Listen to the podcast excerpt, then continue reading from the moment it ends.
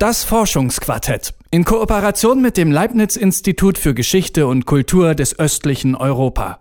Wenn Fußball eine Landkarte ist, dann ist der Westen und der Süden Europas für die meisten wahrscheinlich so das Eldorado. Die ganz großen Ligen, die findet man in England, Spanien, Italien, in Deutschland und vielleicht auch noch in Frankreich. Das östliche Europa hingegen dürfte bis auf ein paar wenige Ausnahmen noch immer ein weißer Fleck auf der Landkarte des Fußballs sein. Das könnte sich in diesem Jahr ändern, denn es gibt gleich mehrere große Ereignisse.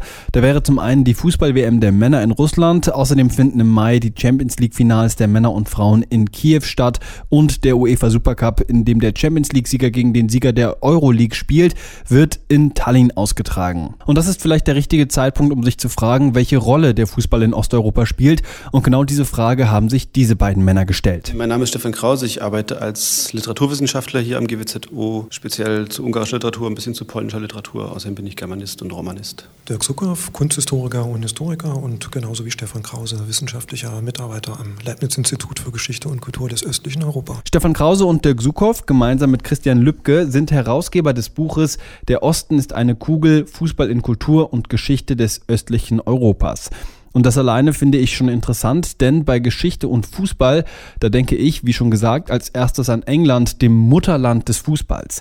Der Kunsthistoriker Dirk Sukow sagt dazu, Man kann schon sagen, dass der Fußball im östlichen Europa irgendwo ein Kind des Fußballs äh, aus der anglophonen Welt ist, dass er aber sehr, sehr früh seine eigenen Spezifika entwickelt. Er erklärt mir, dass englische Handelsleute den Fußball früh nach Osteuropa gebracht hätten Dort hat sich der Fußball dann schnell selbstständig gemacht und ist zum Spiegel der Gesellschaft geworden. Da würde man zum Beispiel darauf verweisen können, dass sich im Fußball, in seiner Vereinskultur, in seiner Vereinslandschaft die ethnische, konfessionelle, soziale Vielfalt, die diesen Raum ja ausgezeichnet hat, bis sie vernichtet wurde durch Flucht, Vertreibung und Völkermord, in der Welt des Sports auch abgebildet hat. Und zwar in einem Maße, wie man das vielleicht im westlichen und südlichen Europa so nicht findet. Die Vielfalt der osteuropäischen Bevölkerungsgruppen ist aber bei weitem nicht die einzige Besonderheit, denn anders als in westeuropäischen Ländern steht hinter dem Fußball in Osteuropa lange ein ganzes Staatssystem. Und auch in historischer Perspektive könnte man verweisen auf das in die Welt treten des ersten kommunistischen Staates der Sowjetunion, der mit seinem Erscheinen auf der Landkarte ein Sportsystem einführt, das es bis dato so in der Welt nicht gab, weil es einen politisch-ideologischen Zugriff auf den Sport im Ganzen und auch dem Fußball im Speziellen gibt, der modellbildend wird. Die Folgen der kommunistischen Sportpolitik kann man bis heute sehen. Davon zeugen Clubnamen wie Dynamo, Spartak oder Roter Stern. Doch das kommunistische Erbe wiegt schwer. Schließlich ist man in Ländern wie Ungarn, Polen oder der Ukraine seit Jahren sehr bemüht, sich von dem, was als sowjetisch oder kommunistisch gilt, abzusetzen. Die beiden Wissenschaftler, Dirk Sukow und Stefan Krause, sprechen deswegen von einem Erinnerungsdilemma. Trotzdem glaubt der Literaturwissenschaftler Stefan Krause, dass der Fußball in Osteuropa bis heute eine wichtige Funktion hat. Man kann schon sagen, dass das nach wie vor zur Identitätsbildung sowohl vielleicht einer nationalen Identitätsbildung, wenn wir jetzt über eine WM, wo ja Nationalmannschaften gegeneinander antreten, aber auch zur regionalen Identitätsbildung beiträgt. Das alleine finde ich gar nicht so besonders. Schließlich holt in Deutschland ja auch zur WM gefühlt jeder irgendein Deutschland-Trikot aus der Kiste. Und auch die regionale Identifikation kenne ich noch gut aus meiner Heimat, aus Köln, wo sich jeder für einen Fan des ersten FC Kölns hält. In Osteuropa geht diese Identifikation allerdings noch weiter, wie Stefan Krause erzählt. Also wir haben eine Erzählung eines jungen rumänischen Autors, der in Cluj-Napoca lebt. Und diese Stadt ist heute geprägt durch zwei Bevölkerungsgruppen, nämlich Rumänen und Ungarn. Und es gibt zwei große Fußballvereine, die nach kommerziellen Gesichtspunkten funktionieren, so wie das jeder Fußballverein heutzutage tut, fast sagen wir mal. Nichtsdestoweniger gibt es noch immer jeweils ethnische Zuschreibungen. Der eine wird als der rumänische Verein angesehen und der zweite als der ungarische Verein obwohl man anhand der beiden Namen dieser Vereine überhaupt nicht erkennen kann, dass das rumänisch oder ungarisch sein soll. Beide haben heute rumänische Namen. Wie wichtig Fußball für eine gemeinsame Identifikation ist, kann man noch deutlicher in Kiew sehen.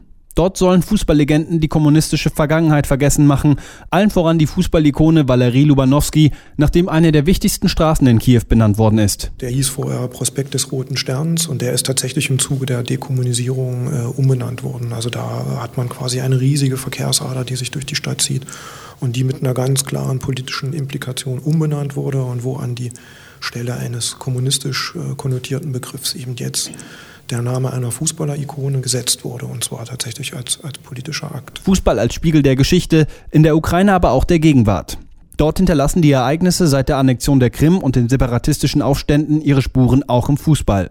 Der bekannteste Fall ist eben Schachtjor Donetsk, die Donbass Arena, die 2012 bei der gemeinsam mit Polen ausgetragenen Europameisterschaft noch Spielort war ist schwer zerstört worden äh, im Zuge der Auseinandersetzungen in der Ukraine 2014, 15.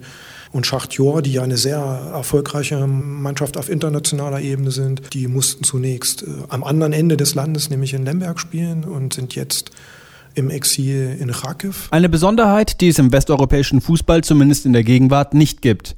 Für die beiden Wissenschaftler ist damit klar, wer sich mit Fußball in Osteuropa beschäftigt, wird schnell auch mehr über die Geschichte der Region erfahren. Auch wenn das sportliche Niveau mit den Top-Ligen Europas nicht vergleichbar ist. Das ist kein Manko eigentlich, sondern wir versuchen die Realität so zu nehmen, wie sie ist, dass auch Mannschaften wie Roter Stern Belgrad halt in einer der vorderen Runden der Champions League dann eher mal ausscheiden. Aber sie sind immerhin da.